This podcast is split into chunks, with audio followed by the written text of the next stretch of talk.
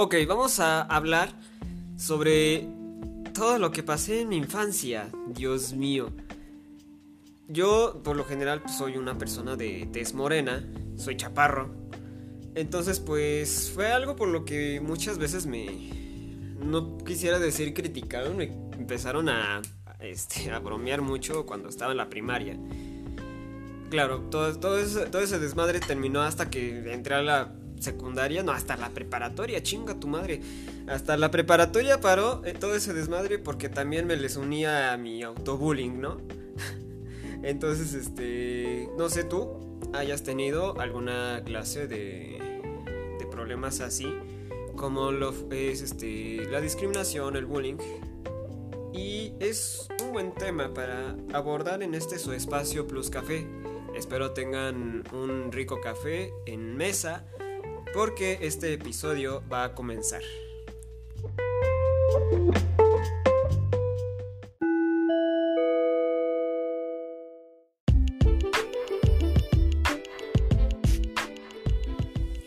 Aviso a toda la comunidad. El siguiente programa presenta, plantea problemas que pueden ser sensibles para algunos sectores de la sociedad. Entonces, sugerimos guardar discreción y si te sientes de alguna forma identificado con los temas que hablamos el día de hoy, por favor visita tu psicólogo y busca ayuda si crees que es necesario.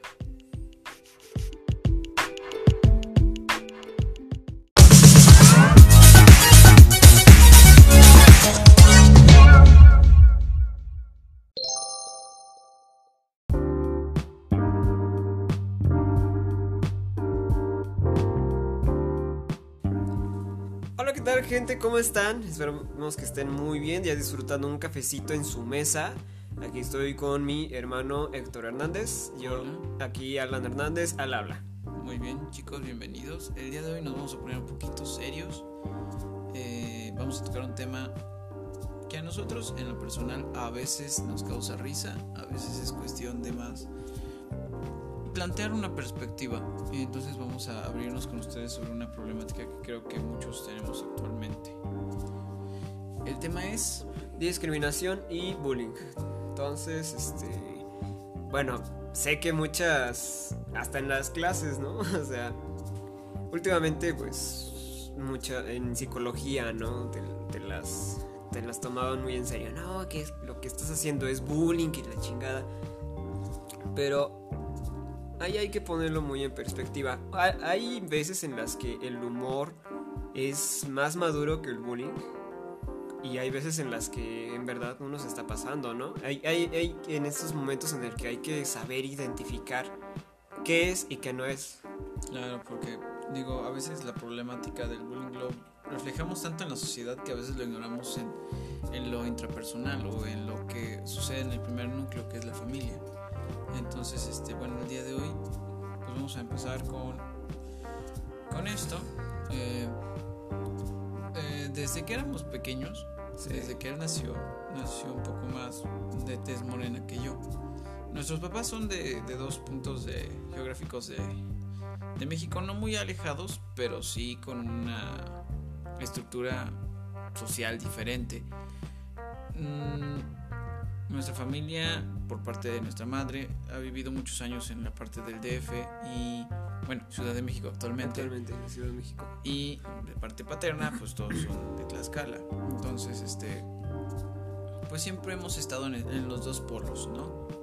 Pero, pues mi abuelito viene de una familia de ascendencia, mi, mi abuelito materno, viene de una familia de ascendencia española, pues muchos de allá somos claritos, digo de los más claros de allá, yo soy lo más moreno, pero mi hermano es lo más moreno o lo más claro de lo que es la escalteca, entonces estamos en el intervalo intermedio. Y digo, lo cual no, no, es malo, pero desde muy chicos siempre nos dijeron que éramos café con leche. Exacto. Y, y digo, por una parte está bien y hemos encontrado muchas personas igual, pero siempre es esta comparativa de decir, ¿de verdad es tu hermano? O cuál de los dos es el adoptado o por qué tú naciste güerito y él blanquito. Y es, como que no debería interesar tanto, ¿no crees? No, pues eh, siempre era poner en perspectiva. O sea, ves a mis padres, güey. O sea, no es normal, güey. si, te das cuenta.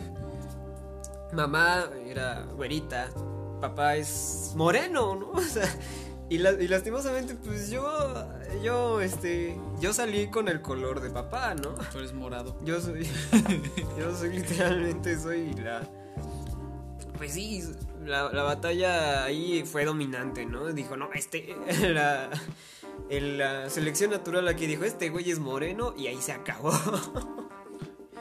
Y sí, o sea, a veces lo digo de chiste, pero pues, uno, uno siente que a veces es complicado. No sé, muchas veces yo he tenido que defender a mi hermano por su color de piel, situación que a mí no me parece justa, porque no lo juzgan por lo que hay en su interior, sino lo primero que ven es su tez. Y digo, no tiene nada de malo ser moreno, no tiene nada de malo ser güero, porque incluso a mí me han llegado a discriminar por ser güero. Exacto. O, porque me veo muy mamón. O porque soy. Mm, vengo de escuela privada. O. Ese tipo de cosas es, son como microdiscriminaciones que a lo mejor la gente está muy acostumbrada a vivir, pero en realidad no es algo que sea tan correcto, porque o haces un juicio de valor de las personas meramente por su color de piel. ¿no? Y así como hay güeros que no son tan buenos o que no son mamones, también hay morenos que son de una sociedad alta y, ese tipo de cosas, ¿no? Digo, para los que son extremadamente sensibles al tema, hago este énfasis en el color de piel. Porque es el ejemplo que nos han dado, ¿no? o es el ejemplo al cual nos hemos estado enfrentando los últimos 22 años. Sí. Siempre ha sido así. Entonces, pues, digo, es una situación a veces complicada. Hemos, yo, en lo personal, he tenido que llegar a veces a golpes, que no, cual no me siento tan orgulloso, con tal de defenderlo a él. Porque creen que por poderlo sobajar y hacer ese tipo de cosas es, es permisible discriminarlo sin ponerse a pensar que lo juzgan sin siquiera conocerlo. Y digo, hablo de, mi ambiente personal. Digo, tengo amigos de todos, de toda índole, ¿no? De todas partes, de toda orientación. Y es divertido vivir en una sociedad tan, tan diversa. Diversa. Porque es divertido. O sea, si te enfrascas solamente en que tu color de piel va a determinar el tipo de amigos que puedes elegir o el tipo de lugares a los que puedes asistir, pues no me parece divertido, ¿no? Por ejemplo, de chicos íbamos mucho a Liverpool y siempre era, era extraño. Sí. Bueno, tal, vez yo en mi pendeja ni le entendía, ni le, ni le veía el caso, ¿no? Pero, pero ya después poniéndome a pensar en, pues bien en la, en el tema, dije, no manches, como chingados teníamos el, el valor, cabrón, de, ir así con toda la familia, De un lado el güerito y del otro lado el morenito. Entonces, pues, inclusive, inclusive hasta yo creo que pensaban que éramos de familias diferentes, ¿no? de padres distintos. De padres distintos. de uno de un matrimonio y el otro de Exacto. Otro. Eh, sí fue algo complicado. Y digo, hasta la fecha lo es porque Digo, mi hermano no es la persona más agraciada del mundo, pero converge, bueno, creo que es más importante de lo que tienes por dentro. Pero pues en este momento se dejó el cabello largo, anda moreneando y todo. Y el, chiste actual, el más, el más acercado que hemos tenido es que parece apocalipto. y a veces, o sea, entre nosotros bromeamos en esa parte de le digo que es, dirigido por Mel Gibson en este momento de su vida.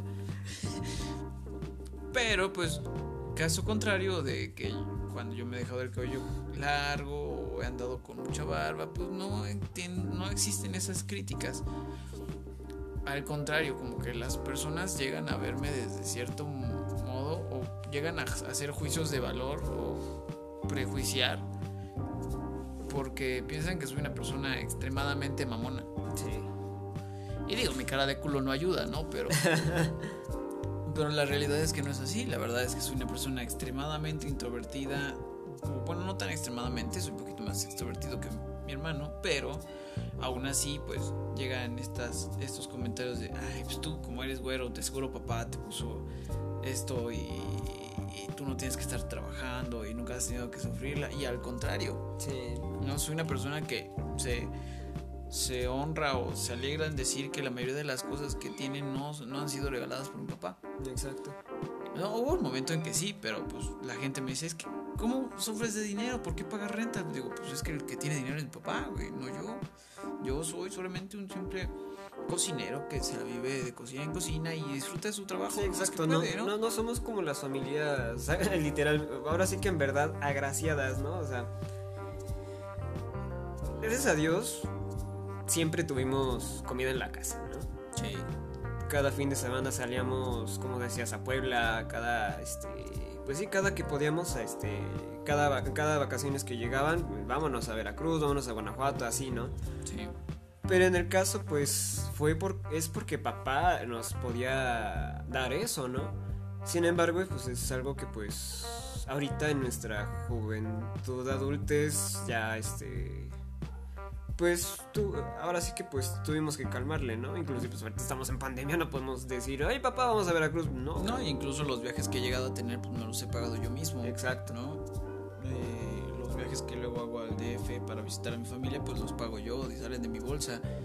Y salgo con mi hijo y su mamá y todo. Entonces, este, pues es esta situación de decir, es que, güey, nada me lo regala mi papá. No es como que me voy a estos lugares y compro lo que, o vivo lo que vivo, como lo que como. porque- Exacto, lo, lo- lo único que la gente se empieza a fijar es por cómo te ves, ¿no? Es la primera instancia, ¿no? Ajá, y bueno, tampoco apoyas mucho porque pues la mamoneas de aquí, el DF y la chingada. Pero está bien, ¿no? Es, es lo que tú logras sacar. Algo que la gente no logra ver, no te lo pregunta bien y se pone a hacer chisme. Eso sí, Ese es el pinche desmadre, chisme. el pinche chisme que se arman. Yo creo que también tiene mucho que ver con el sentido de que la sociedad está tan acostumbrada a ver este tipo de, de, sex- de seccionamiento social, ¿no? Exacto, se acostumbran a ver una familia enteramente de, de prietos, ¿no? De, otra completamente de güeros y que, ah, que el papá ya le sacó el carro bravo, ¿no? Pero nosotros no somos así, ¿no? Yo a veces en el servicio mismo de los restaurantes he, caído en ese tipo de cosas. Porque, por ejemplo, veo una familia lle- llegando con personas que se ven de un nivel socioeconómico intermedio, ¿no? O sea, en realidad no es que se vean mal, pero tampoco se ven súper bien, ¿no? Exacto. Y ellos han sido los que son más chidos, los clientes más chidos. Y los que so- se ven que son personas súper acá, súper chidas, son los peores. Eh, Súper quejumbrosos, súper personas que no les agrada Ay, no, que la salsita no pique mucho y que la chingada. Quítale las rajas. Tengo un pedo actualmente con unos clientes así. Horrible. Cabrón. Llegan los domingos en la mañana. Son, es una pareja y su bebé. Llegan y la señora no come nada de picante. Ah, los que dices que llegan cada domingo, ¿no? Cada domingo los tengo ahí. Y llegan a desayunar. Digo, y está muy chido, pues es mi trabajo, ¿no? Pero en este momento de decir, o sea, me complicas a mí mi, mi estructura y todo mi proceso de trabajo por necesidad de tener que atender una necesidad exclusivamente tuya. Que en realidad no sé si está justificada por tu nivel socioeconómico. Yo creo que ya es así como de domingo, de una vez la preparo, chinga. A veces sí ya estoy como. Sí, ya, ya estás acostumbrado, güey. pero no sé si es lo correcto. ¿Sale? Hace un año subí un video en mi página de Mi Vida a su Mesa que hablaba sobre una controversia que tuvimos con Enrique Olvera, en donde él decía que le parecía de mal gusto pedir limones en un restaurante de lujo. Y la verdad es que nadie se detuvo a leer el- el- la columna que escribió, Mm, ya. porque la verdad es que él lo que hacía énfasis era en mencionar que la sociedad estaba en un momento de crisis, donde no, no podían agradecer como tal el trabajo de los cocineros. Y digo, el trabajo en general. Porque digo, un cocinero, ya cuando tienes un restaurante como lo es este. Déjenme recordar el nombre del restaurante de Enrique Olvera. Se llama. Uh, bueno, se los digo después. Pero es el más famoso. Ajá. Está. Entonces, pues creas un concepto. ¿No? Y aparte del concepto y de la comida, pues lo que vendes es una experiencia. Y es lo que la gente a veces no logra entender que. O sea, nosotros no nos dedicamos a venderte comida. Mm, ya. Lo que vas a encontrar ahí, bien puedes encontrarlo en, de otra manera montado en la mitad de precio que te va a salir ahí. Exacto, muy caro, ¿no? Pero es el. es. Es que uno se dedica tanto a estudiar los sabores y la estructura del sabor y los procesos eh, necesarios para hacer una buena cocción y para hacer las cosas bien, como para que alguien venga a romperle la madre con limón, ¿no? es O chiles toreados. Trágatelo así, chingada madre. Este, este no es tu comida corrida, cabrón. Sí. Y digo, no está mal, pero es que la gente no tiene esa cultura de respeto. Exacto. de respeto al trabajo de los demás porque creen que por tener dinero por, ten- por ostentar el poder Sí, tienen el derecho de. tienen el derecho de mover las cosas Exacto. no y no respetan la individualidad de los demás o sea yo respeto que pidas limón pero también respétame a mí y a mi equipo de trabajo que se están rompiendo el lomo allá atrás cocinando las cosas a su perfección, que ya llevaron 30 regaños en el día, que están desde las 7 de la mañana y quién sabe a qué hora salgan estos pobres cabrones. Por servirte como Dios manda o como yo creo que es mi concepto. Y no lo haces. Porque tú crees que por tener el dinero lo suficiente para pagar mi restaurante, puedes modificarlo de esa forma. Y esto se ve en los pequeños y en los grandes este, Los grandes negocios. negocios Sí. de, de- de todos lados, ¿no? Como los del Walmart. Eh, Hace poco me, me pasó algo bien, bien triste. Bueno, no sé si triste o, o- o enojarme o no enojarme. mm, Catarsis, le dejamos. Bueno, no sé, tuve un momento catártico. En donde.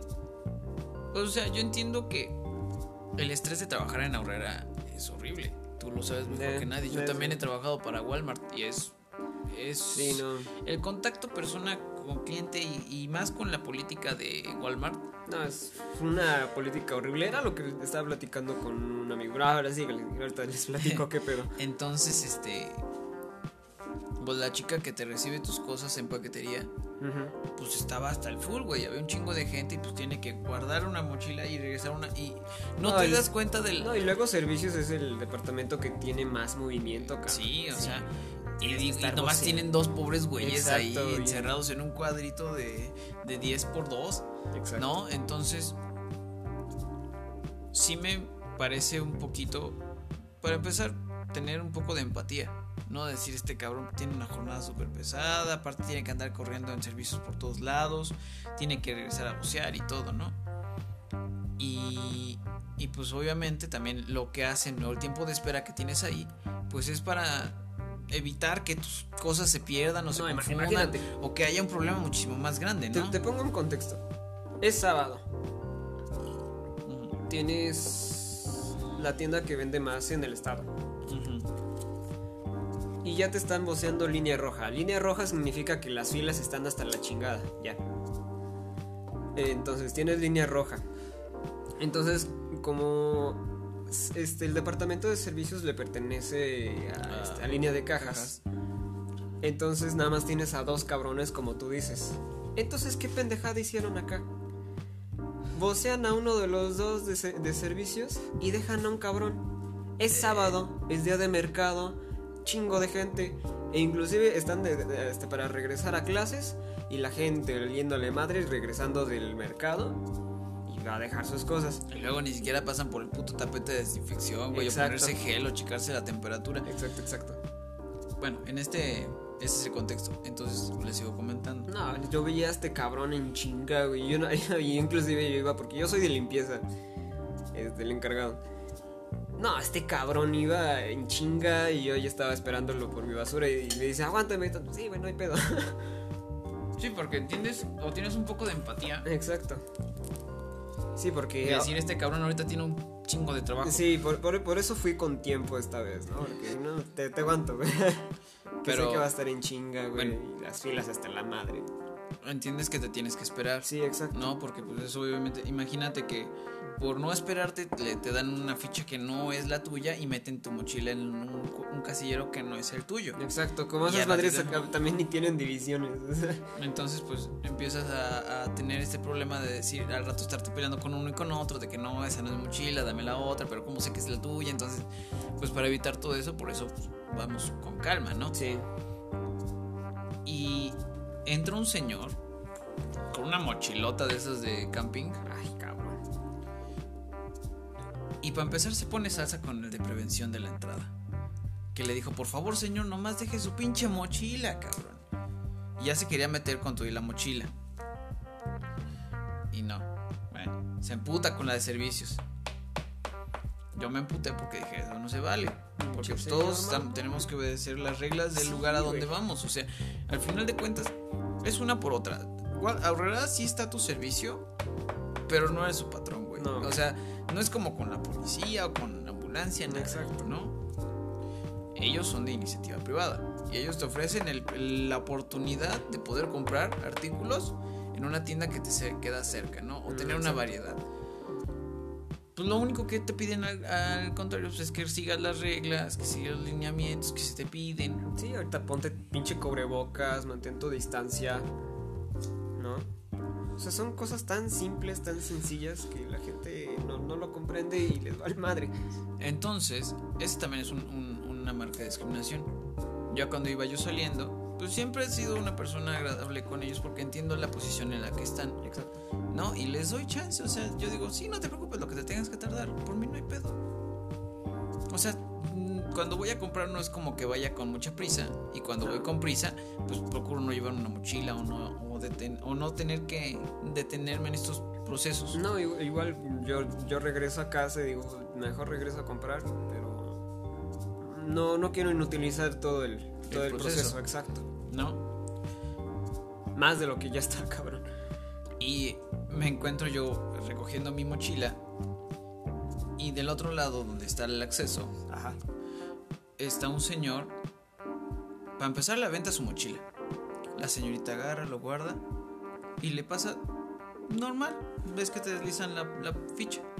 Pues el cabrón azota la mano sobre el mostrador. Y se va emputado. Y si me encabroné, no te voy a negar. Le grité, a ver, pendejo. ¿Qué te pasa, cabrón? Me haz de cuenta que le hablé a la puta pared. Pero son ese tipo de cosas que como que la gente no puede entender.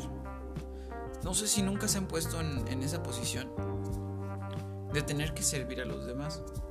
Y eso, amigos, es, es discriminación pura. Sí, güey. O sea, no es necesario tener que hacer una marcha por todos los que son servidores para darse cuenta de que esos son micro discriminaciones, porque crees que la persona que está del otro lado del mostrador vale menos que tu tiempo. O que es un inútil porque no puede agilizar su procedimiento. No es que no quiera. Es que tampoco la empresa ayuda muchísimo, ¿no? No es como que contraten a 20 güeyes para la sección de servicios Sí, no. Sí, no pueden, güey. Es, es aumentar costos y tú quieres que tu comida salga barata. Exacto. Entonces, yo entiendo, yo no sé si la gente no, no se ha puesto a pensar en todo lo que significa un proceso administrativo en una tienda de autoservicios. Si quieres que contraten más gente, ok, ¿estás dispuesto tú a pagar más dinero por ello? No, exacto. lo- ahora sí Porque que pues, están al final de cuentas- precios bajos. Aún, aún sobre la inflación, pues a veces hemos comprado precios y lleva precios bajos, Sí. aún con lo que se compara con otras tiendas, ¿no? sí. Hashtag Che- Chedraui, bájala tus precios. Chanchito se está haciendo más chancho por sí, eh, cabrón. la pinche inflación. Pero aún así, pues Bodega Horrera de Tlaxcala es la, la tienda que más vende en el estado, Exacto. ¿no? Entonces, ¿cómo puedes pretender mantener esa línea y aumentar tu plantilla de empleados y mantener tus precios? Así no funciona No. el mundo. No, y la gente cree que sí, y la gente cree que les puede servir de esa manera. Yo, por ejemplo, me topé cuando era cajero, trabajaba en Sam's Club. Para empezar, la gente que va a Sam's Club es gente que va por cosas grandes. Sí. Y hay gente que carece de paciencia, mucha paciencia. Sí. Y a veces te gritan, te dejan pintado huevos. Pero eso es a lo que tienes que estar enfrentándote. ¿No? Y, al, y a la par te hace sentir mal, pero también al día siguiente vuelve a repetirse. Y te empiezas a hacer la idea de que es algo normal. Y normatizar ese tipo de, de conductas no creo que sea lo más adecuado para una sociedad como la cual tenemos. ¿No? No. O sea, igual, por ejemplo, cuando vamos a un restaurante, pues yo siempre procuro dejar propina. Del 10%. De lo que sea que haya consumido, un 10%. Exacto. ¿No? De respetar el 10% normal. Porque entiendo lo que es una chinga. Porque he estado del otro lado y he estado eh, como cliente y como empleado. De las dos partes. Entonces imagínate que de repente una persona super mamona que nomás llega y te dice, ay, es que nomás como y me voy. Pues es que no funciona así. O sea, no es como que en la cocina van a decir, ah, ya llegó el tal señor Urquidi. Pues bueno, vamos a prepararle sus huevitos de siempre. Y este, y pues ya nomás vamos a detener la mesa de 10 que tenemos en la parte de arriba y vamos a detener la comida de las dos mesas que llegaron antes, nada más por servirle a él, porque ya se tiene que ir el Sí, señorito. No, y pues es algo que se, se hace este, correctamente, ¿no? Hasta inclusive hay, hay establecimientos que te lo plantean así. Los alimentos se preparan al momento. Entonces, este, en cuanto tú lo pides, a nosotros empezamos a, a realizar el... El, proced- El- el proceso, el, el pedido, ¿no? Sí. Y o sea, Entonces eso toma de 10 a, A 15 ca- minutos. minutos, máximo 20, ¿no? imagínate el estrés que es. Tienes máximo 15 minutos para sacar 7 platos, Exacto. ¿no? Y aparte te están presionando porque es que ya se va, es que ya lo quiere cancelar. Por ejemplo, a veces es mucho la pelea entre la cocina y los meseros. Eso de que es que ya se va, pues que se vayan, güey. O sea, yo tengo otra mesa y aquí como me van entrando las comandas es como yo voy sacando. Es tu pedo si no puedes distribuir tu trabajo como tal. Exacto. Porque para eso están ese tipo de cositas de que, bueno, pues primero llevo las bebidas. O primero les ofrezco un entremés, una entrada para que aguanten vara, ¿no? Pero siempre hablando con la verdad, porque también hay restaurantes que te avientan el agua, te venden una canecita de pan y después te lo cobran. Y te quedas con cara de, güey, ¿qué pedo? ¿No? Eso también está Sí, mal. Es una mamada, güey. O sea, si, si eres mesero y te lo vas a y lo van a poner ahí en la mesa, pues tú estás consciente que no va agregado el precio, que es gratis. Pues sí. Pero si al final de cuentas, por ejemplo, eso pasa mucho en Summers, güey. Ajá. ¿Te acuerdas que luego por eso te digo, güey, no agarres nada, güey? en la mesa hasta que yo te diga. Porque hacen eso, güey. Es como de te lo llevan y ya. Si lo agarras, te lo cobran al final y te quedas con cara de, "Ah, ¿por qué? Y digo, esos tiempos de espera, pues también hay que respetarlos, ¿no? Sí, no, parte de la humildad, ¿no? Parte de la humildad y parte de ser una persona razonable y empática. Exacto. Eso también es, a mí me parece un rasgo de discriminación. O estas personas que,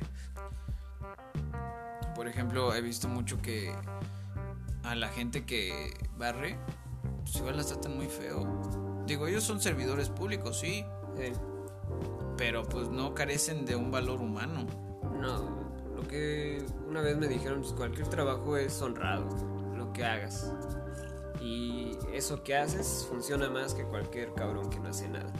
Pues sí, o sea, al final de cuentas, a veces demeritamos mucho los trabajos que son más de abajo. O sea, cuando sales y escuchas a una mamá diciendo, no, es que si no estudias vas a ser barrendero. Cuando ¿Cómo barrer, jefa? en realidad no es así, ¿no? O sea, Exacto. y todo tiene su complejidad y todo tiene su esfuerzo. Y eso no está bien. Porque Sí. nos metemos en estos micro Sí, no, mucha gente sueña con el, con el status quo. el status quo. Exacto, y no, no se ponen a pensar que pues todavía son gen- son servicios que nosotros necesitamos.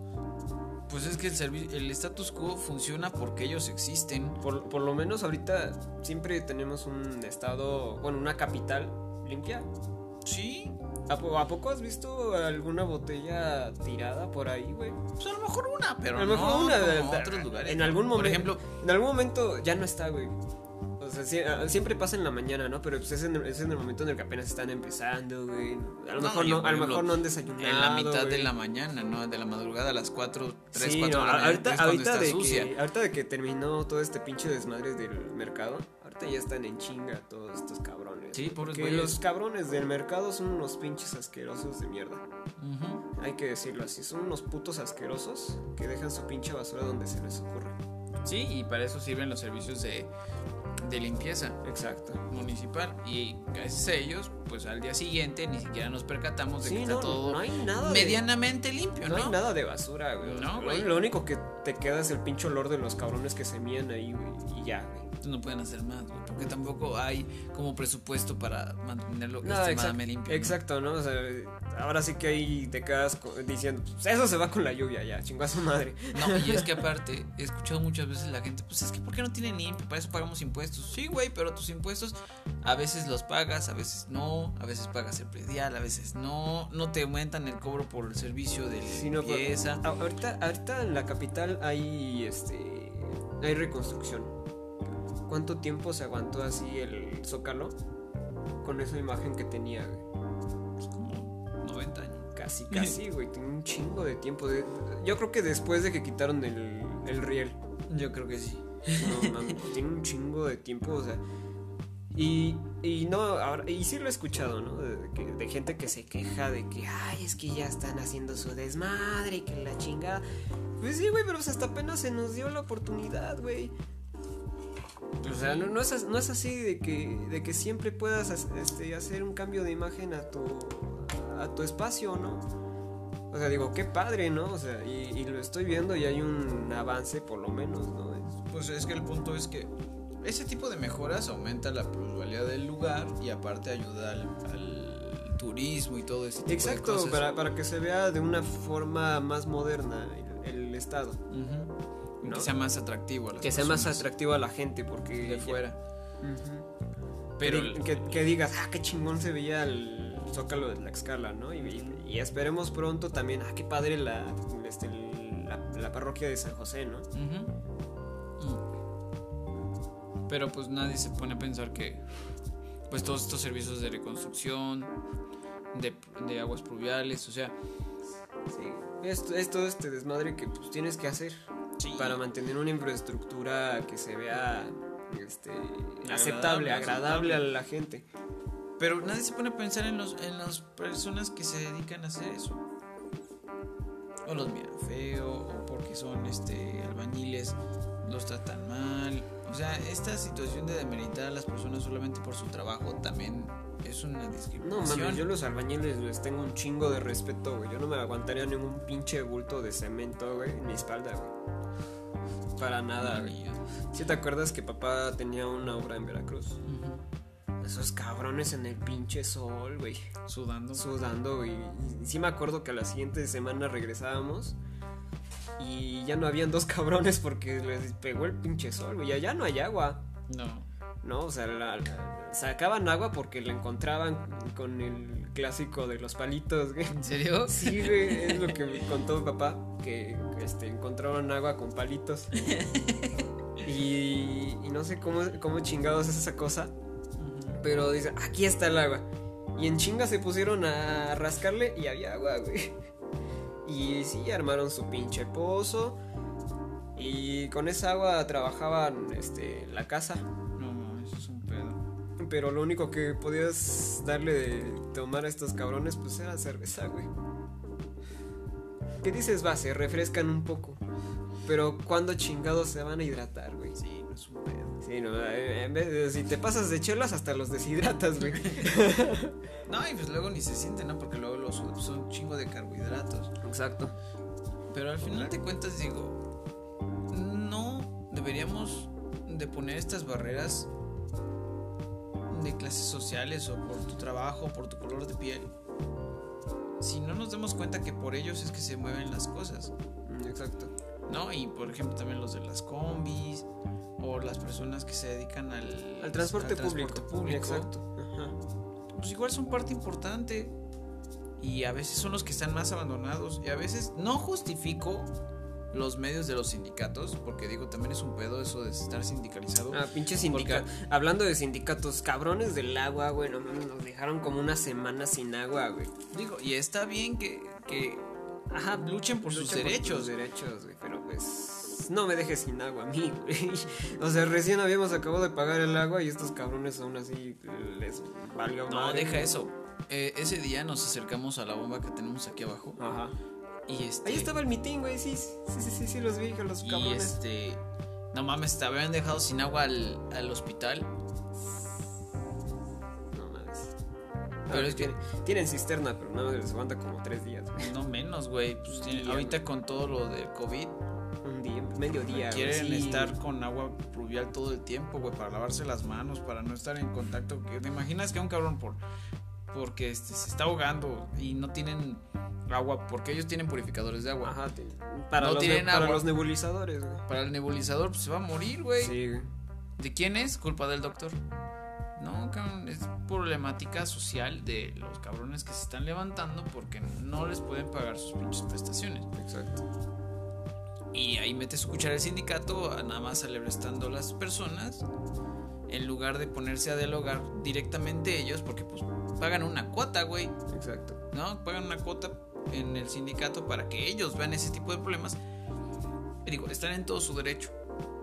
Y ahí es donde te das cuenta que, jo- que joder a un sector que para ti puede ser innecesario, puede ser pequeño, Que puede ser agua dos días, no hay inútil, pedo. No mames.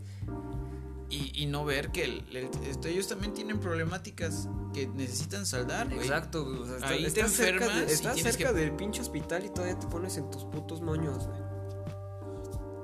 Tampoco había soluciones de parte del, del ayuntamiento.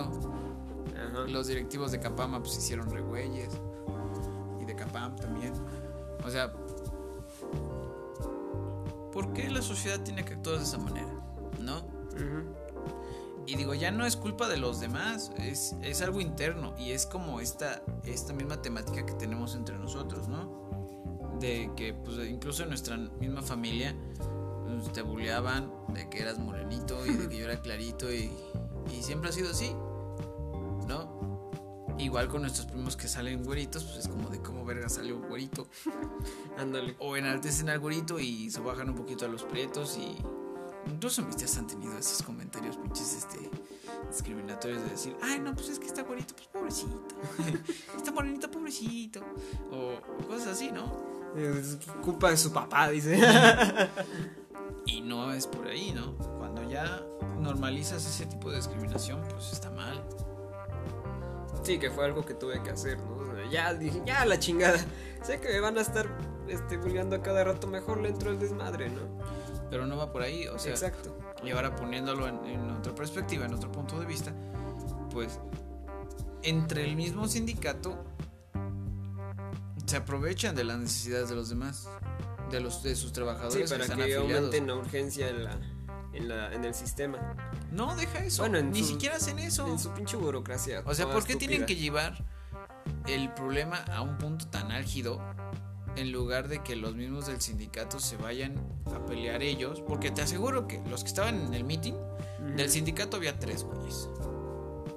De los líderes del sindicato había tres güeyes. Los demás eran trabajadores que tuvieron que detener su jornada laboral.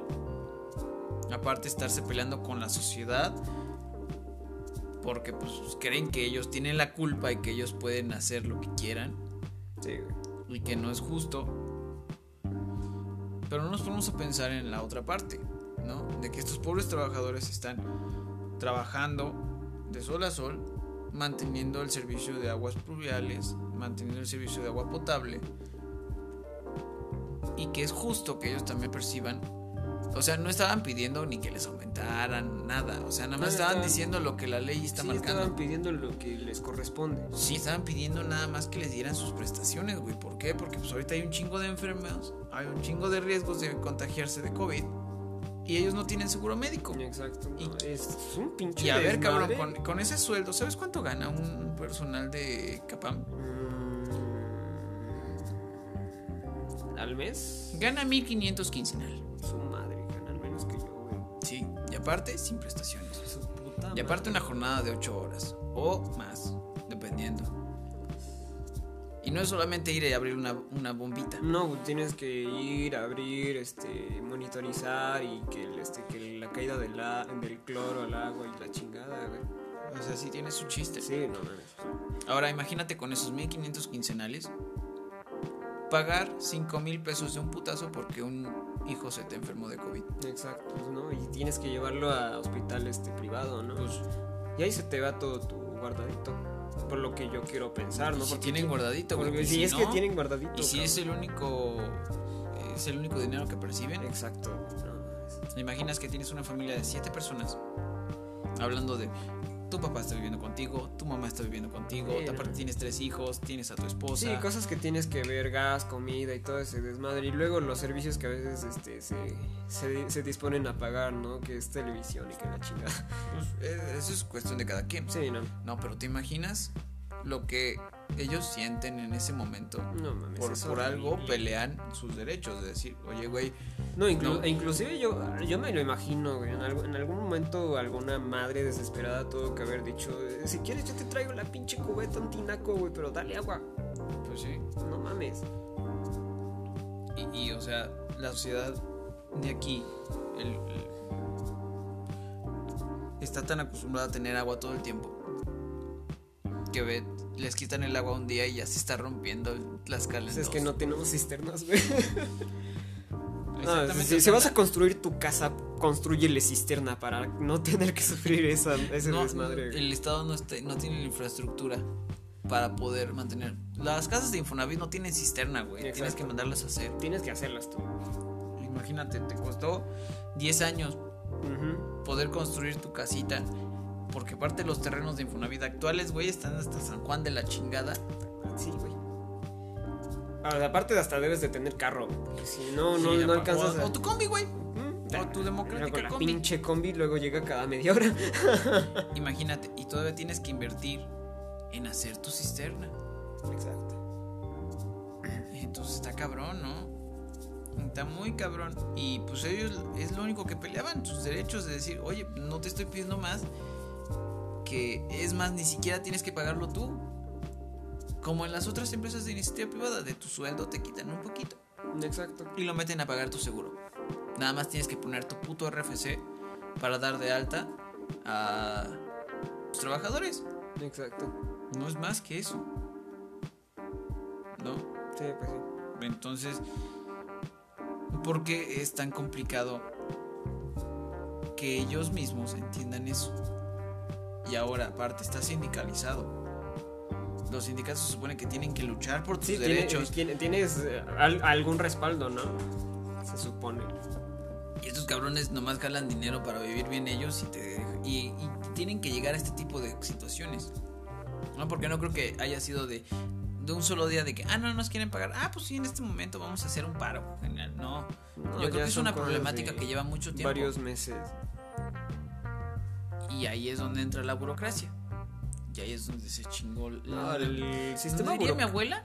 El sistema burocrático este total en el Estado mexicano es un desmadre y es una pinche huevera de horrible, güey. Yo, Sí. yo lo viví cuando estuve en mi servicio social, en- aquí, igual en el hospital. O sea, tenían un pinche desmadre con sus papeles. Entonces, ¿qué tuve que hacer yo? No, pues ponte, a- ponte a depurar papeles, ¿no? Y dije, ah, va. Dije, va, les depuro los papeles. Y ya hasta que terminé de depurar papeles, fue del momento en el que me dijeron, no, pues ya ponte a atender. Y o sea, no sé si eso pasa en algunos servicios sociales, no sé si tú. Ah, no, no te creo que ni terminaste tu servicio social, ¿verdad? Ah, pero es que estaba en cultura, güey. Ah, bueno, estabas en cultura. Eres diferente. Pero, o sea, hasta, hasta aprendí, ¿no? A, a mover este, muchas cosas, ¿no? Porque este, eh, la gente necesita cosas ágiles. Una vez me llegó una señora con mioma también. Ajá, exacto. Y este.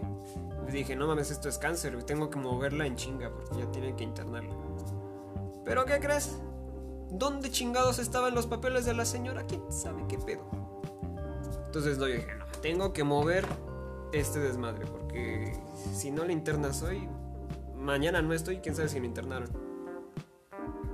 Entonces dije, va, y me salí de mi oficina y, y y fui con X doctor y fui con mi encargada. ¿Y dónde están los documentos de esto? Y aquí, acá, de acá, acá, está cerrado este lugar. ¿Dónde están las pinches llaves?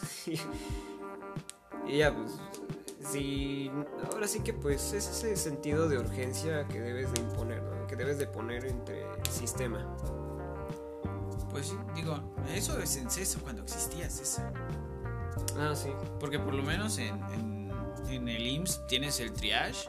Sí, no, se mueven igual, ¿eh? O sea, también tienen su sistema de triage, este, clínica básica y todo eso. Pero es que, por ejemplo, el. CESA atendía a todas las personas que no estaban Asegurada, aseguradas. ajá, exacto, y tenían su propio seguro popular. Ese era el que estaba moviendo, porque ahorita el CESA todavía existe, pero lo que el seguro que movía tus este tus tus, tus ¿cómo se llaman? tus tus pacientes era el servicio popular, era su seguro. Y ahorita ya no está, ¿verdad? No, el seguro popular Ya, desapareció. ya lo desaparecieron.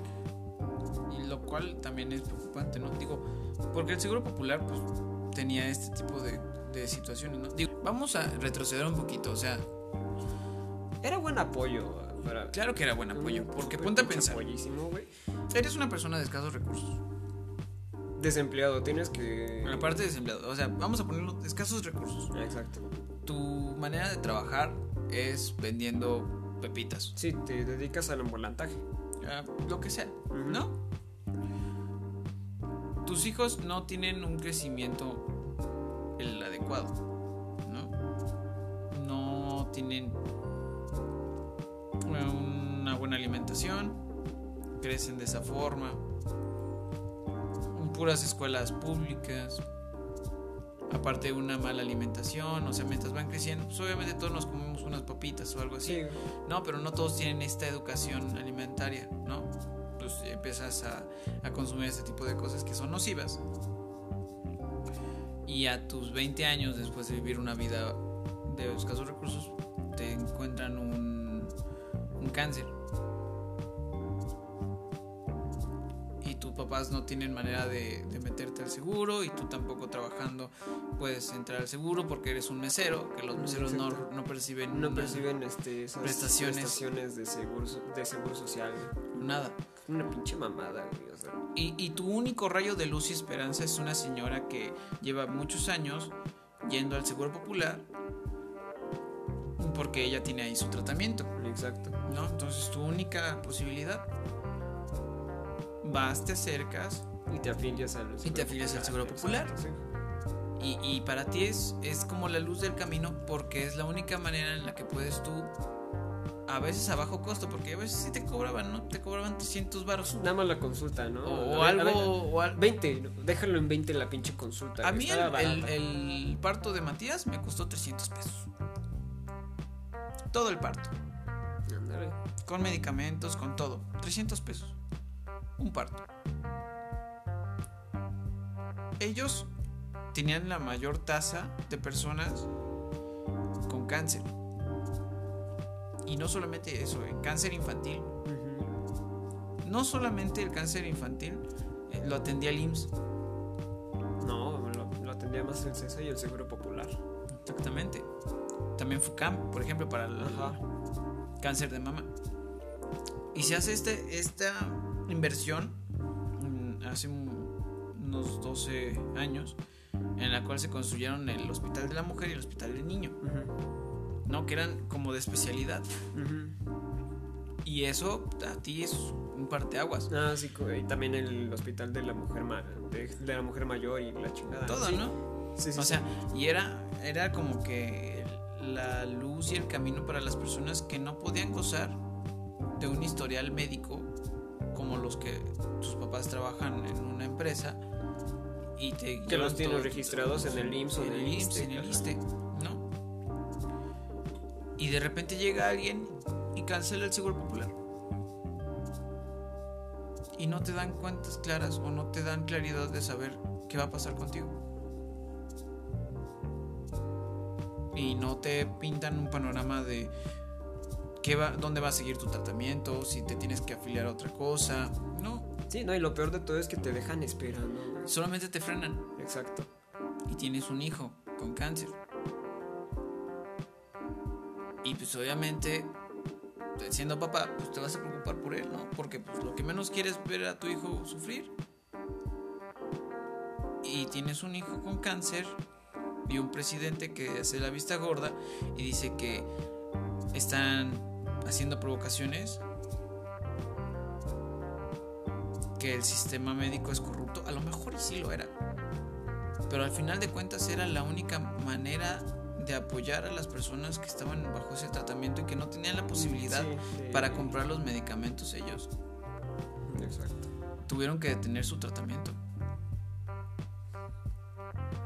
Las quimioterapias son caras. Sí. Muy caras. Cuando no estás afiliado a algún servicio médico. Ahora imagínate todo eso.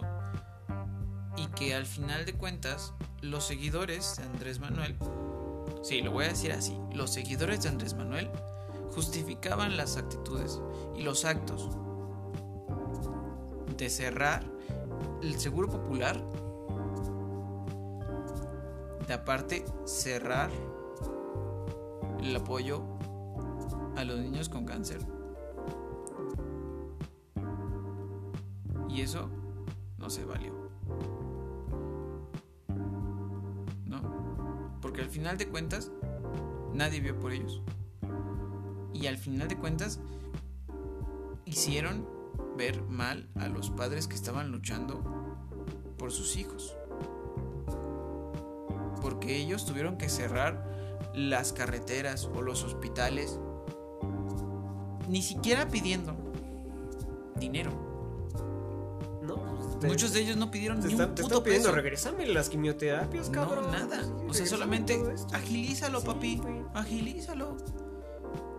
Pero eso sí, un youtuber no puede decir algo discriminatorio de su hijo pequeño porque arde el mundo. Que fue la situación que tuvo Chumel Torres.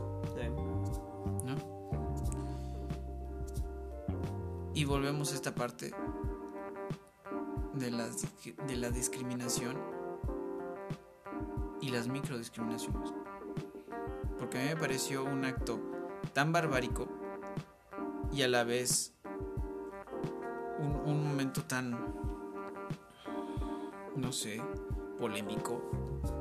Por decir, la señora no primera dama, porque ella nunca ha dicho que es la primera dama, que ese no es su lugar. Sí, no.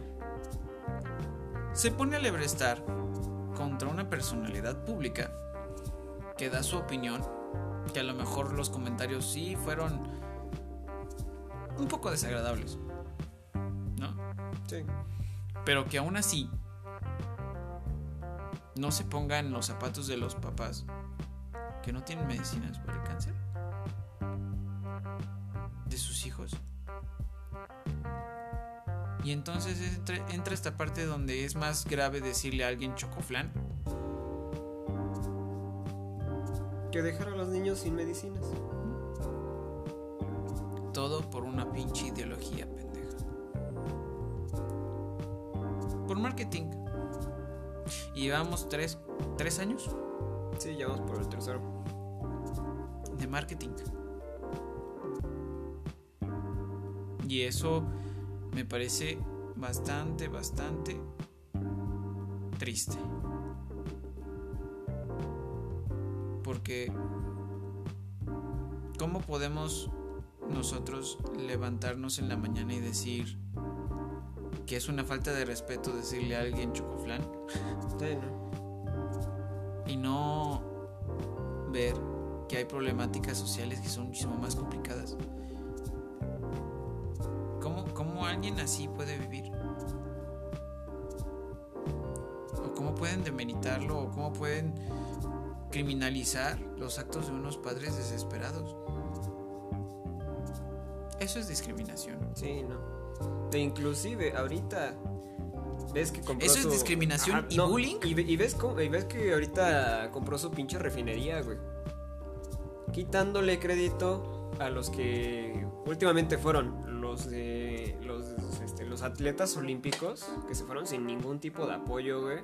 Le quitó apoyo al deporte, le quitó apoyo a, este, a la cultura, güey. Y también se y también quitó apoyo del Fonden, Sí. que fue que es de desastres naturales, ¿no? ¿Y qué pasó ahorita? Te pegó un pinche huracán. Ahorita, ¿cómo chingados vas a apoyar en Veracruz, cabrón? Y pobre de nosotros si en septiembre nos llega otro puto temblor. Exacto, güey. o sea. No, pero este cabrón. la- las gasolinas ya se van a bajar los precios, güey. A mí me vale madre la pinche gasolina porque ni la ocupo, güey. Yo quiero que la gente que en verdad lo necesita pueda, pueda ocuparlo. ¿No? Harta, lo- harta los deportistas se fueron sin. O sea, todos, todo, todo lo pagaron con su peso. O buscando Este, patrocinio. Exacto, y te pones a preguntar, ah, ¿cómo chingados lo hiciste, güey? Obviamente, e- era obvio los resultados que sacaron. Cuartos lugares, tres medallas, nada más. Cuatro, ¿no? Cuatro. Cuatro medallas. Pero aún así se la rifaron, güey. O sea, fue, fue lo más chingón, güey. Y aún así existe esta discriminación de decir, ay, es que ellos no pueden hacerlo bien. Pinches pendejos, güey. A la verga Ana Guevara, güey. No mames, pinche vieja que se, que se siente. Se, ahora sí que se enalteció con decir esto, esto es mi plantilla olímpica. Ajá, pendeja. Y, y ajá, ¿y tú qué les diste, pendeja? No, reno, no renova. Pendeje, porque es, Pendeje. este, Ya es discriminatorio decir pendeja o pendejo, güey. Y Pendeje. aparte ella es como transgénero, güey, no sabemos qué madre es. vieja. O sea, ella... Ah, bueno, vamos a regresar con eso y de mientras vamos a parar café. No se muevan y regresamos. Gracias.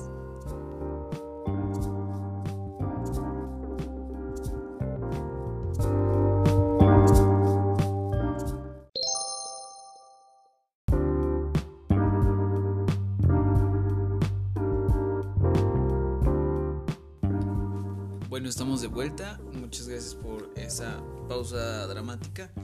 El día de hoy, como todos los demás este capítulo les comento, el día de hoy hicimos algo diferente. Mm, Hice una buena acción. no es cierto. Solamente le di el valor que se merecía a una No, persona. y háganlo ustedes. Hay personas que vienen desde Cuetzalan hasta Tlaxcala a vender café de sus ranchos, de sus este, De la sierra. de la sierra norte de Puebla. Cachito de Veracruz. Sí. Y está muy rico, pensé que estaba medio pinche, pero no, está muy sabroso. Así No, que está si, pueden- bueno. si tienen la oportunidad de comprarle a alguien, No, ya, a un, ya- ven- un vendedor min- minorista, créanme que le van a hacer el día de alguien y aparte se van a llevar un muy buen café. No, ahorita lo que le estaba diciendo a mi hermano es que le decía que ya no compre solo uno, cómprale cinco, güey. Porque la verdad es muy bueno. Y yo, y yo le comenté antes, bueno, cuando haces, porque me dijiste que haces ese café en la olla. Dije, no, este, es- este también se puede hacer en cafetera.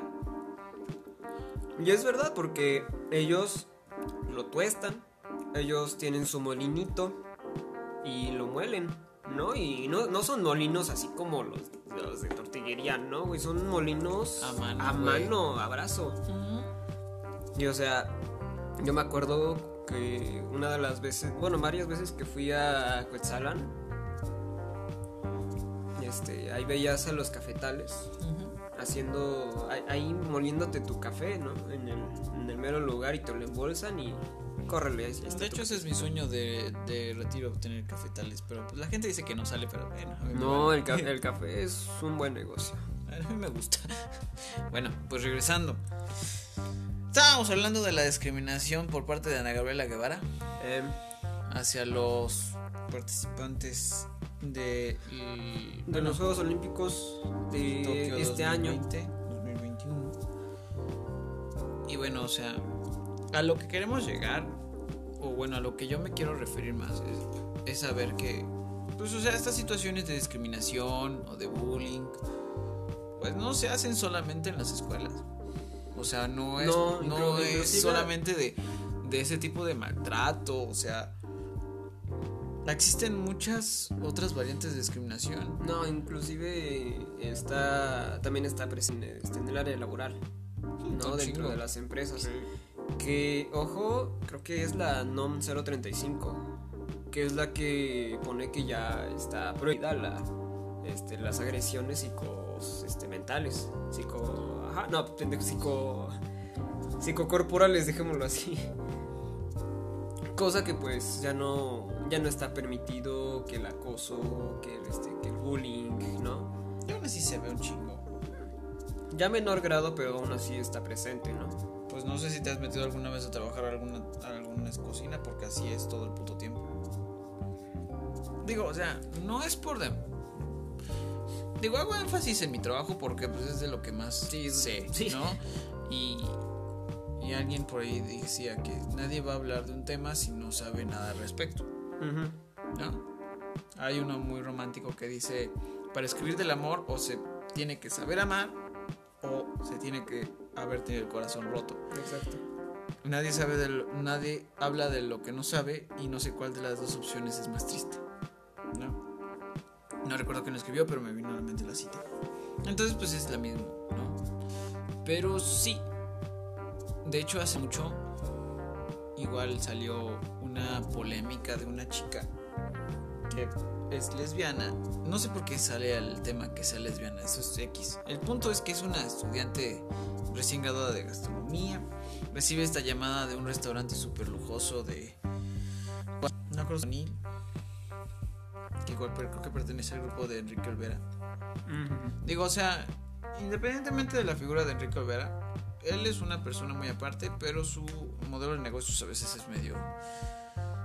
Es old school, ¿no? Mm, ya. Y son de estas escuelas en donde, pues, el chef es un poquito malhumorado, ¿no? Y esto viene desde Europa, ¿eh? O sea, desde. Siempre ha sido así, es una carrera muy desgastante en el hecho de que psicológicamente te hace más fuerte, porque lo que no te mata Se hace más fuerte. pero pues aún así existen estas microdiscriminaciones en el ámbito laboral, por lo menos en la cocina, ¿no?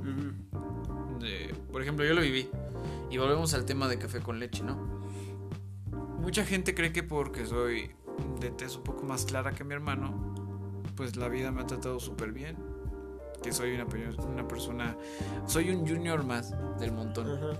¿no? Y el afortunado, ¿no?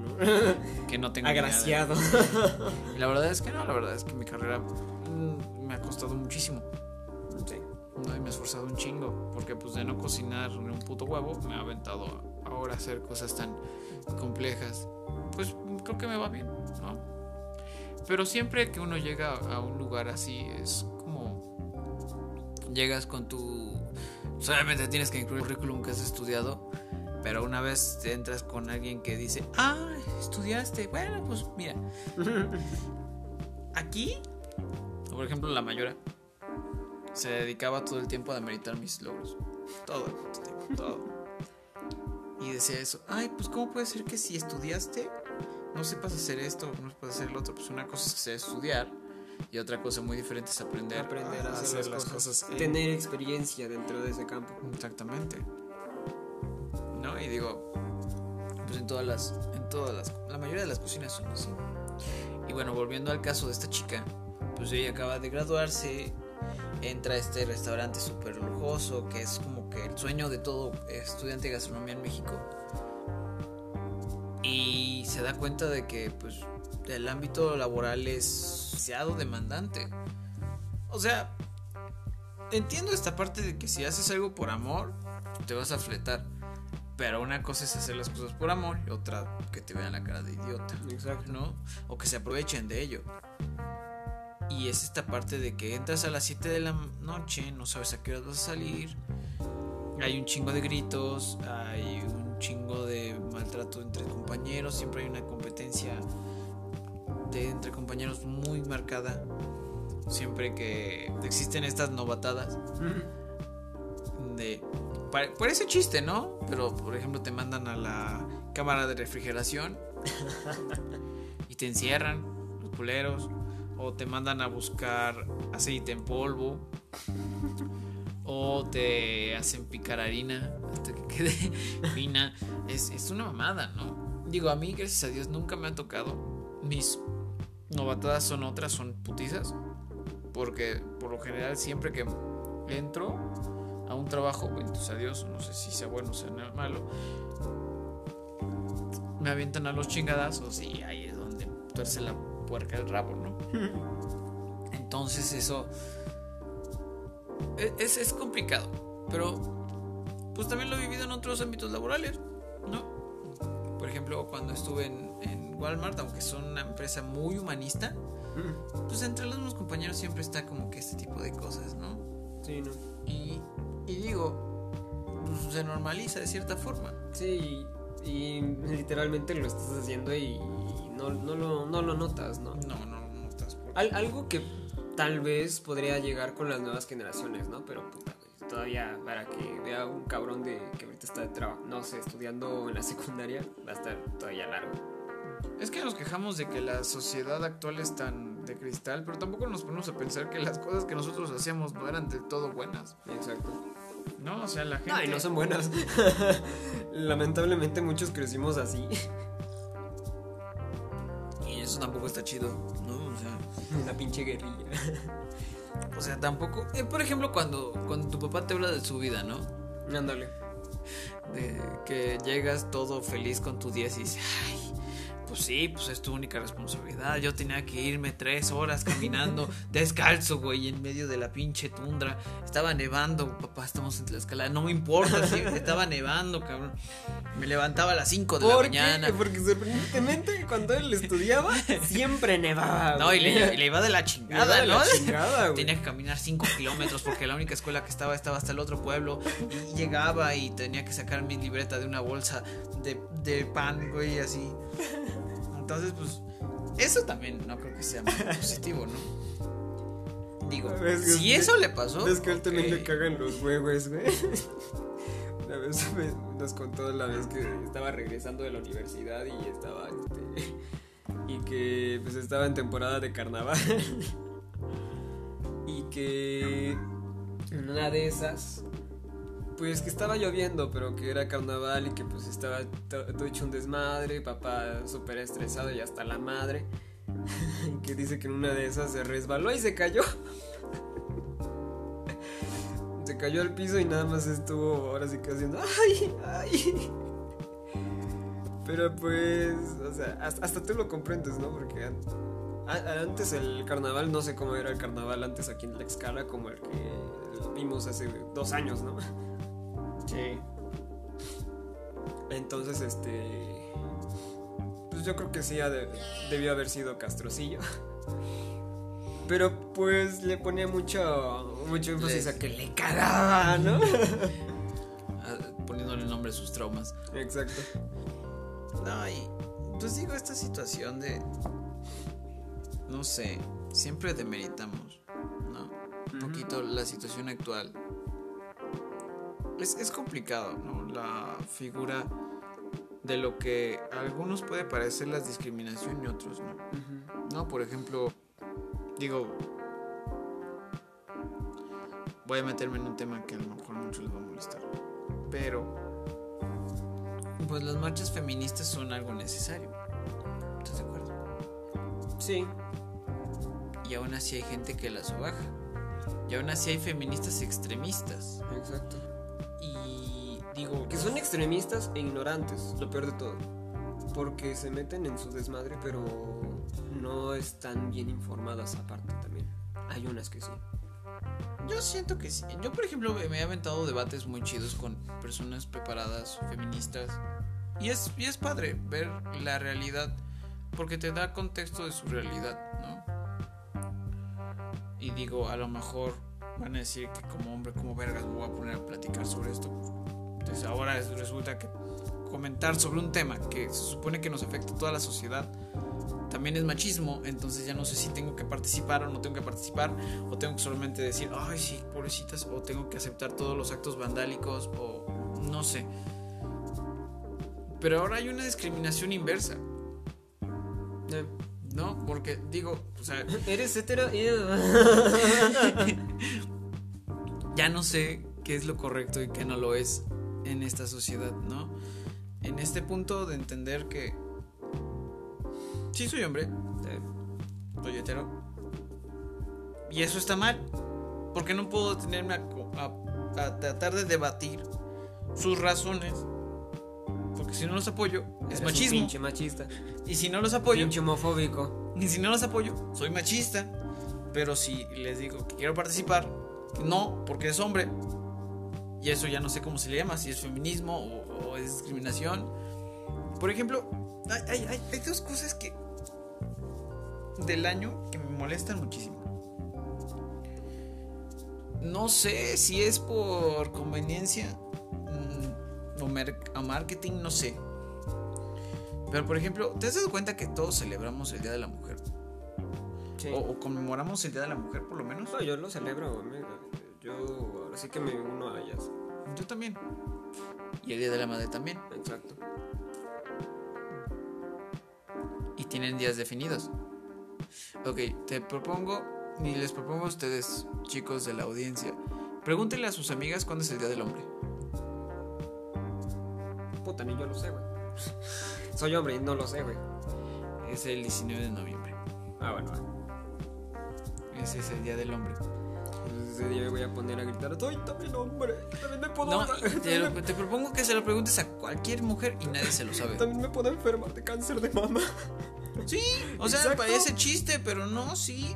Y de hecho, para eso se hizo, porque igual que el Día de la Mujer, se hace conciencia de las enfermedades del hombre. De Tal vez no tanto de la mama, pero también de la próstata, güey. Testicular. Testicular. O sea, hay muchas enfermedades que también aquejan a los hombres. También hay discusiones sociales de los hombres que tampoco están chidos. Problemas psicológicos de los hombres que también...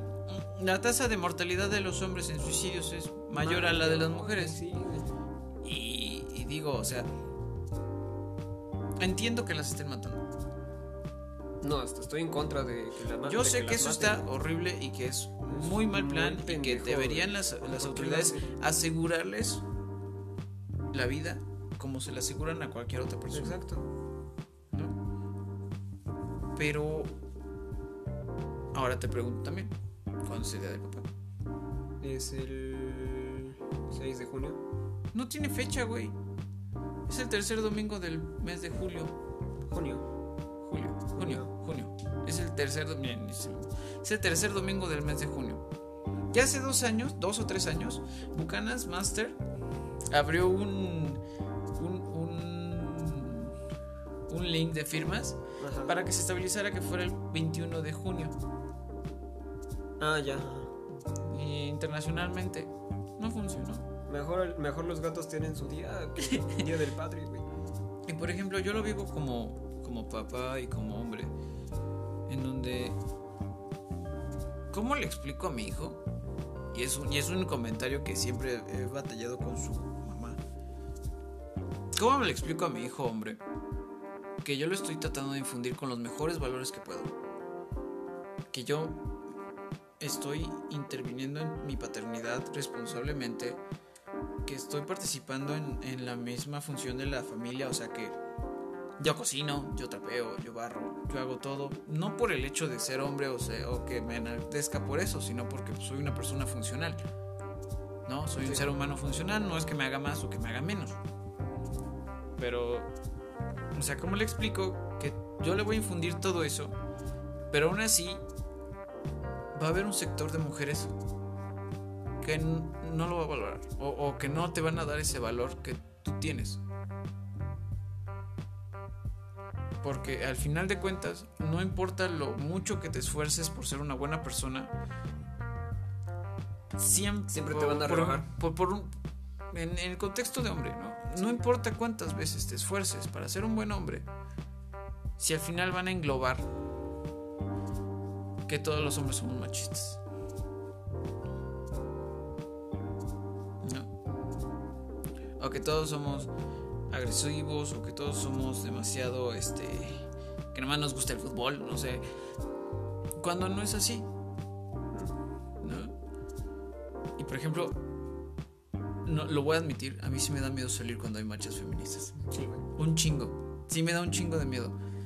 Porque yo sé que jamás reaccionaría negativamente a eso, pero yo sé que ellas contra mí sí. Y digo, y es su voz y es su grito y lo respeto con todo el corazón y los apoyo con todo el alma. Pero también me da miedo. Y eso es algo que abiertamente lo expongo. Me siento discriminado a veces por ser hombre. Porque tengo que actuar de una forma que me lo impone la sociedad, incluso las mismas mujeres.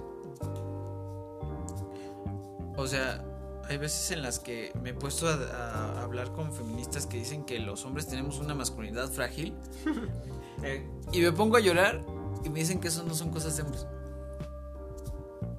O que les digo que disfruto lavar mi ropa y dicen, ay, qué puto. Y te juro que esas son sus palabras explícitas. O como cuando dices me gusta el baile, ¿no? O también cuando digo me gusta bailar. O me pongo a escribir poesía. También, o sea, y eh, yo sé que no entro en el arquetipo de príncipe azul, pero no se supone que es eso por lo que están luchando. Igualdad, ¿no? Igualdad de oportunidades, igualdad. Por ejemplo, yo no disfruté mi hijo como quisiera. O sea, no tuve ese chance en mi trabajo de, de salirme y tres meses para poder vivir mi paternidad. No, yo lo que tuve que hacer fue renunciar a mi trabajo. Renuncié a mi trabajo y me quedé en casa a cuidar a mi hijo. Y es algo que yo disfruté mucho, pero pues había carencias económicas. Y tuviste que volver a salir a trabajar.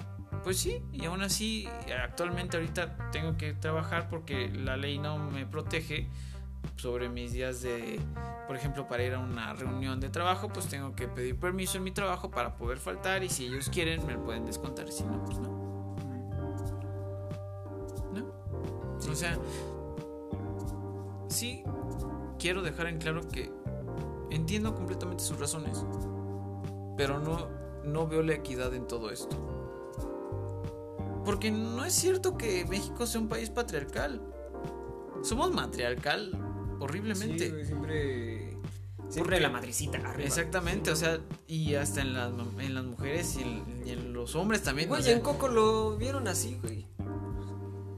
¿Quién era la jefa de la familia? La madre. La mamá, era la madre. Y allí, en ese momento era mamá Coco, Y después yo creo que pasó a la otra mamá. ¿Cómo se llamaba la, abuela de este güey? No me acuerdo. Bueno, pues a la que seguía. Pero es, era eso, ¿no? Somos súper matriarcales y este. Y yo creo que fue, fue de los primeros países que aprobó el voto a la mujer, ¿no?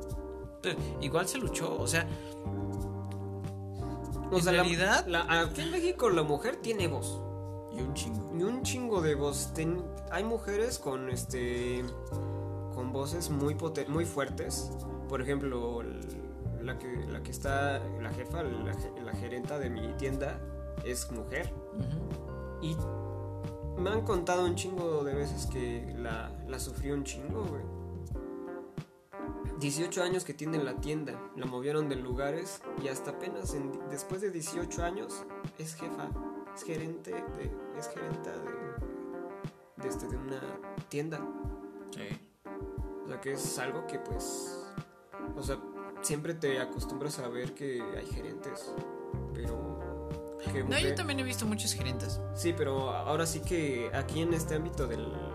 De, pues ahora sí que en autoservicio es la única que creo que está en, en escala. Creo. No sé si en el pasado Para mí eso es bueno. No, está súper chingoncísimo porque, o sea, pasó por muchas áreas. Y digo, güey, una mujer fuerte. ¿Pero le das valor por ser mujer? No, o sea, por, por su capacidad. Por su capacidad de liderazgo. Por sus conocimientos, por su capacidad de liderazgo. Exactamente. Sí. Ahora, volviendo a lo del matriarcado. ¿Cuántas veces sacan a cenar a sus papás? Llevo cinco años de ser papá y solamente una vez me han dado un regalo de vida del padre. Porque ni siquiera se acuerdan qué día es. Mm, sí. Exacto. ¿No? Y digo, no la sufro por mí. No sufro por mi hijo y por, la, por lo que le voy a dejar. Y quisiera un mundo en donde las dos celebraciones sean igual de importantes. Porque a veces lo he escuchado mucho. Me decían, no, es que tú no entiendes, nosotros los cargamos nueve meses. Y pues, sí, pero yo lo cargo cuando se cansa y lo traigo en mis hombros. Y aparte cargo las bolsas y aparte, o sea, estoy participando, que no me refiere al mismo valor. Porque, digo, esta sociedad está buscando una igualdad.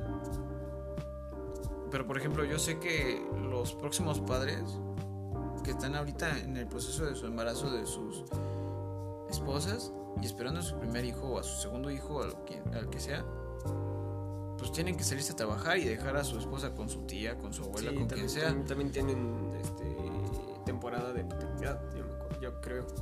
Deberían, pero no todas las empresas lo corresponden. Ajá, no, no, ajá, exacto, no todas las empresas. No te descuentan y pues cómo puedes descontarle a alguien que está esperando un bebé.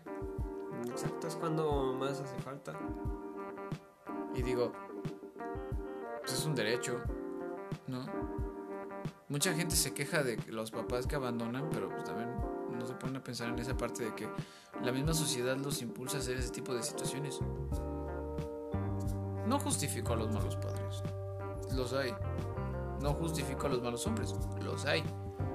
También como hay malas madres, también como hay malas mujeres, sin valores, sin escrúpulos.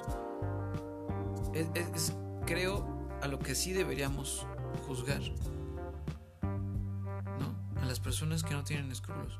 Exacto, a la gente que no, no, hay no tienen valor dentro de, de ellos, ¿no? Por ejemplo, digo, ya saliéndome del contexto que estamos hablando, hoy nos dieron la noticia de que la nueva directora estatal de cultura va a ser la dueña del mesón taurino.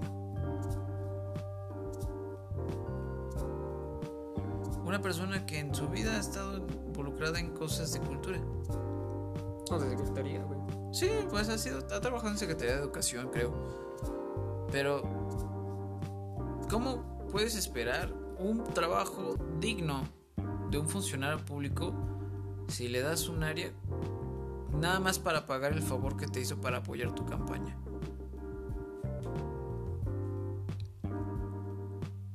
Y es y es esto, o sea, todos entendemos que los partidos políticos están hechos igual.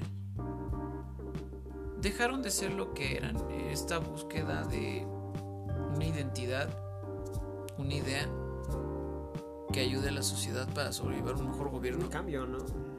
Déjate un cambio, solamente una misma ideología donde avanzara todo con un plan, todo con un apoyo, y empezó a ser solamente poder por poder y participación por participar y las personas que te apoyan, bueno, pues te va a tocar un cacho de, lo que se gane.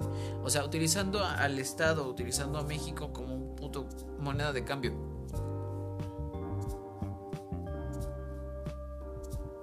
Y, al, y a la parte del electorado, pues eso me parece bullying al 100% discriminación, porque no, no les importa en realidad cómo vives o cómo es tu realidad, solamente les importa a ellos enriquecerse y seguir enriqueciéndose a sí mismos. En lo personal, apoyo el, el logro de Lorena Cuellar, que es la próxima gobernadora del estado. La primera gobernadora. ¿No ha tenido otra?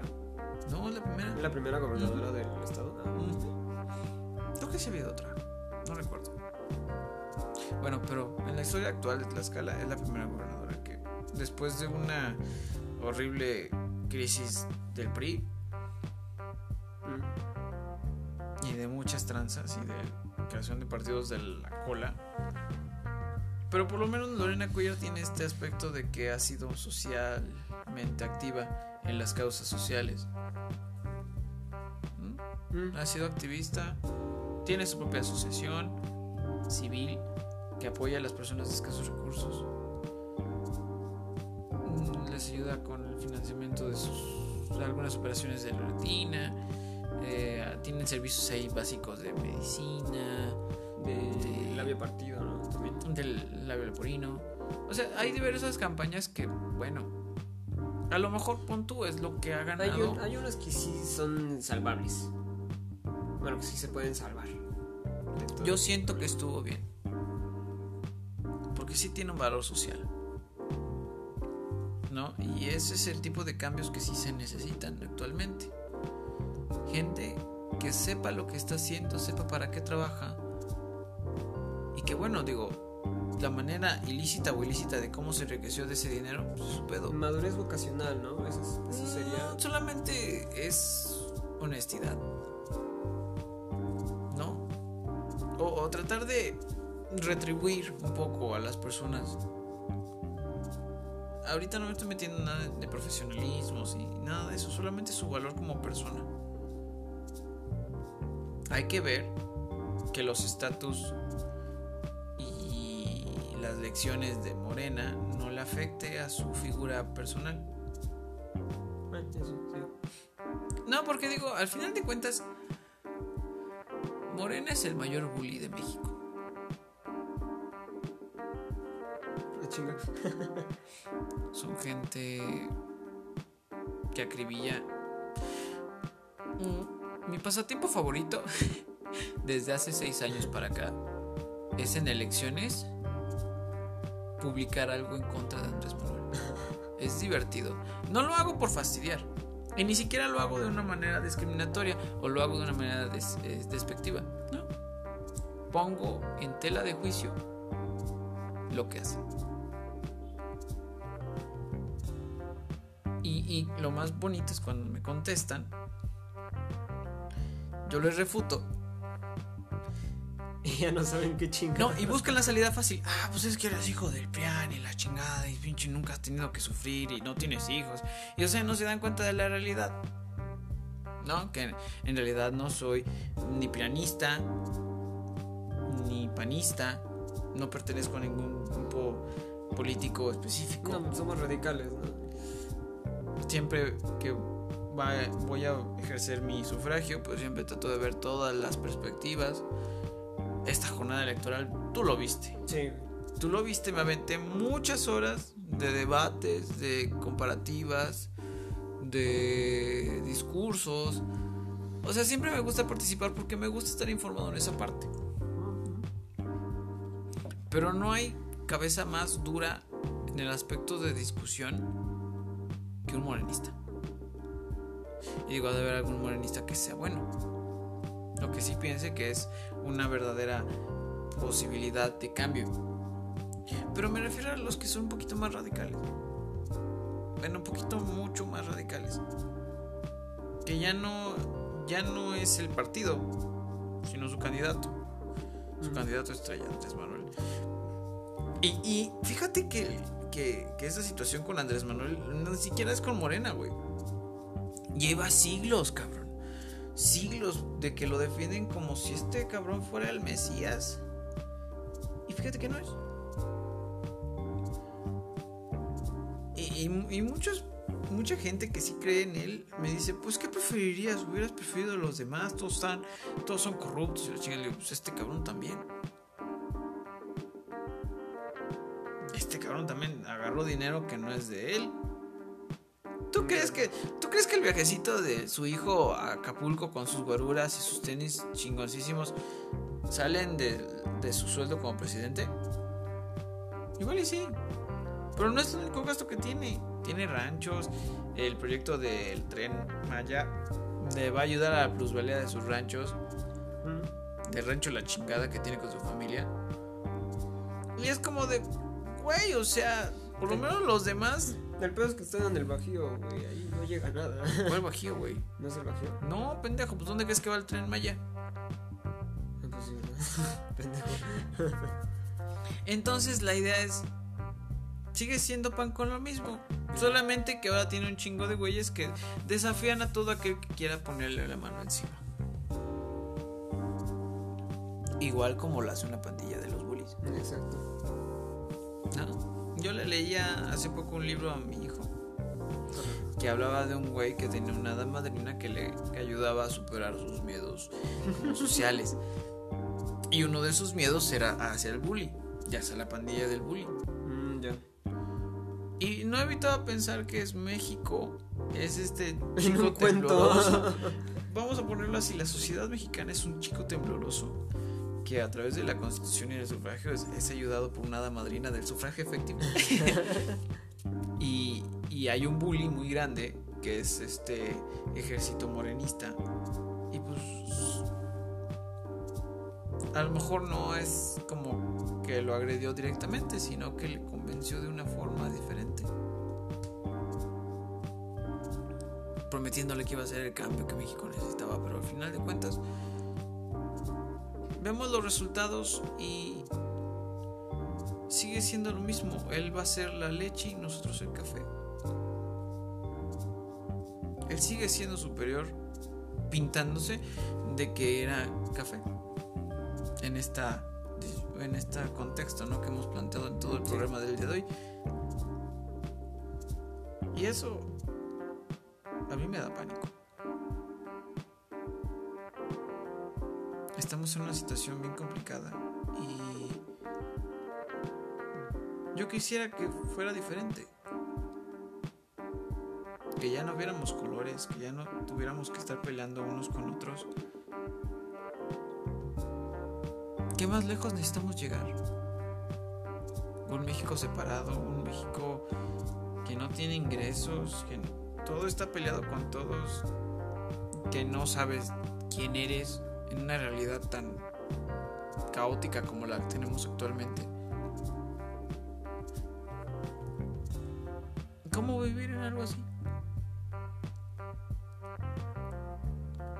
Al final de cuentas, creo que no importa si éramos café con leche. Creo que al final de cuentas importa más lo que vales por dentro.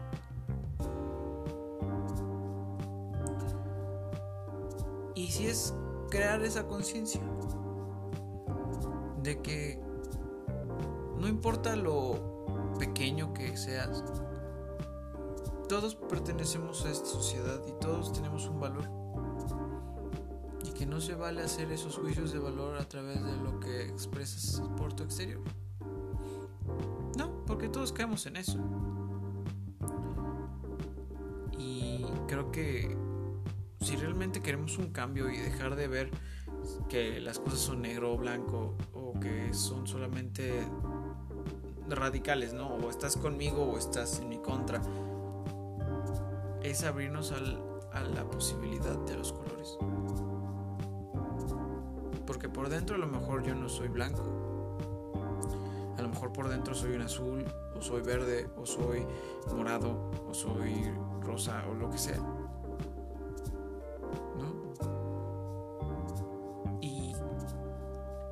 Pues la luz no está hecha de blanco o negro, sino que es el reflejo de todo lo que los colores que somos.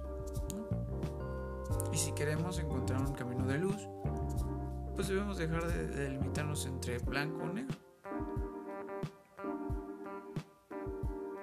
Al final de cuentas, la discriminación solamente nos va a seguir desegregando entre nosotros. Es triste. Y en este momento lo que necesitamos es tener más luz. Estamos entrando a una tercera ola y el panorama pinta bastante complicado. Como para seguir discutiendo si tú, por ser más moreno que yo, eres de un papá diferente. O si yo, siendo más claro que tú,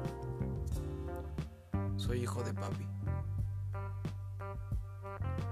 ¿Por qué no ver mejor que tú, como eres, eres una persona mmm, más creativa? Y yo soy una persona que sabe hacer bien procesos. Y nos complementamos. Y es lo único que puedo dejar el día de hoy de reflexión. Que no somos blanco ni negro, que nos complementamos. Somos un late.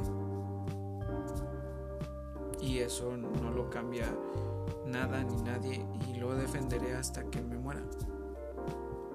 Porque todos somos parte de un enorme café. Hay combinaciones enormes, mágicas.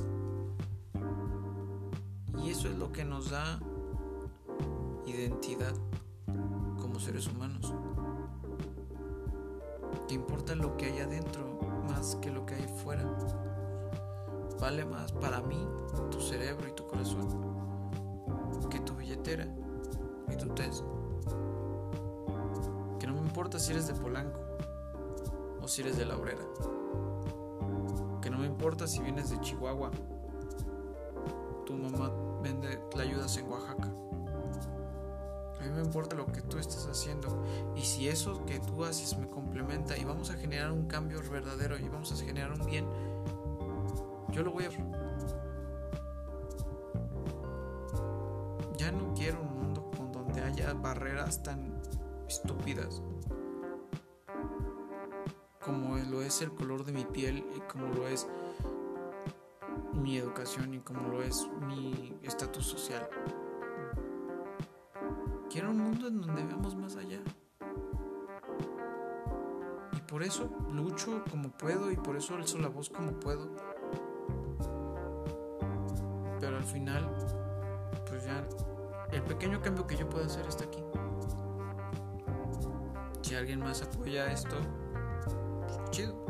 Y si no, pues aquí vamos. Pero el intento se hizo y no voy a descansar hasta que dejen de ver en lo personal.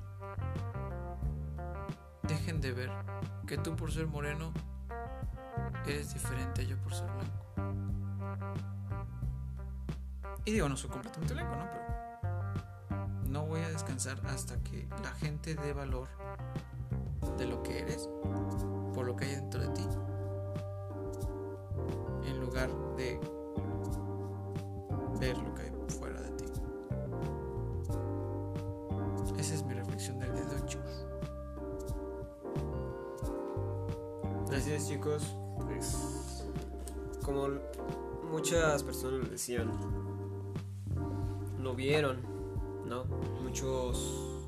La película de Megamente.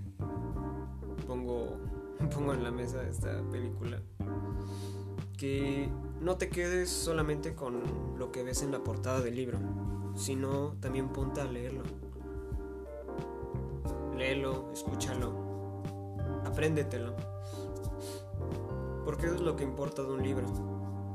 Ahora eso refléjalo a una persona. A todas las personas que te tienes alrededor. No solamente te quedes con, con su imagen o por lo que te puede dar, sino por, por su esencia, por lo que vale internamente, por lo que piensa.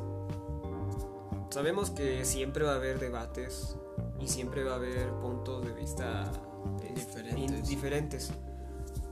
Pero va a haber un momen- va a haber momentos en los que entre esas opiniones diferenciales va a haber uno en el que sí van a, a causa. Entonces, este pues inclusive este nos lo comentaban hasta en varios lugares, ¿no? Hasta desde la prepa. Que de aquí, de aquí llévense bien. ¿No? De aquí va a salir un doctor, de aquí va a salir un policía, de aquí va a salir un abogado. Y de aquí va a salir mucha gente productiva que te puede echar la mano. Que puede ser un complemento a lo que tú eres. Exactamente. Somos personas, no solo somos objetos. Y si sigues viendo las cosas como objetos, tú vas a ser el que vas a ser en algún momento diferenciado. Y va a ser a ti el que te van a empezar a juzgar. Hagamos las cosas bien. Trabajemos entre nosotros, entre valores. Valoren a su gente, a sus amigos, a su familia. Dejen de juzgar. Dejen de juzgar a la gente. Sabe el tipo de guerras o batallas que están luchando por su interior. Exacto. Entonces mejor vean lo positivo de cada persona. Sí. Aunque, aunque en la mayoría de veces haya, haya algo malo, tiene que ver algo bueno. Saquen lo bueno de cada persona y de sí mismos. Y bueno chicos, con esta reflexión de, del día, pues la dejamos acá. Yo creo que sí. Muchas gracias por escucharnos. La verdad es que siento que vamos bien. Sí, Poquita gente nos escucha, pero vamos de poco a poco. pero pasito a pasito. Sí, no, espe- esperemos que de aquí la poca o mucha gente que nos e- esté escuchando pues pueda sacar algo bueno, ¿no? Ese es el objetivo principal del podcast que se lo hemos estado repitiendo en los antiguos este, episodios y se los vamos a seguir este, este, recalcando que este es un espacio, tu espacio en el que pues es una parte de nosotros y les estamos dando, creo, quiero pensar lo mejor de nosotros. Eso es todo por hoy. Esto es Espacio Plus Café. Y sigamos haciendo café juntos, chicos.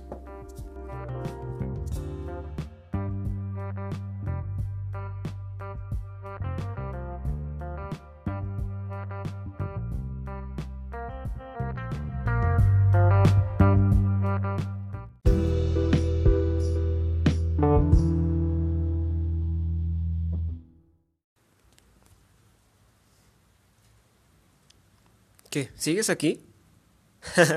no es cierto. Este, pues solamente para este, mandar unos saluditos. Se nos olvidó mandar saludos a la audiencia. En específico a, este, a Socorro Tapia, Kevin Hernández, este, Yeshua Awaxi y a todos los amiguurris que nos están apoyando a compartir este, este podcast. Este, ya, ya saben, este, nosotros este, pues hacemos lo imposible pues para, para seguir este, haciendo esto, ¿no? Entonces nos apoyarían mucho compartiéndolo y esperemos vernos pronto. Sigamos haciendo café juntos.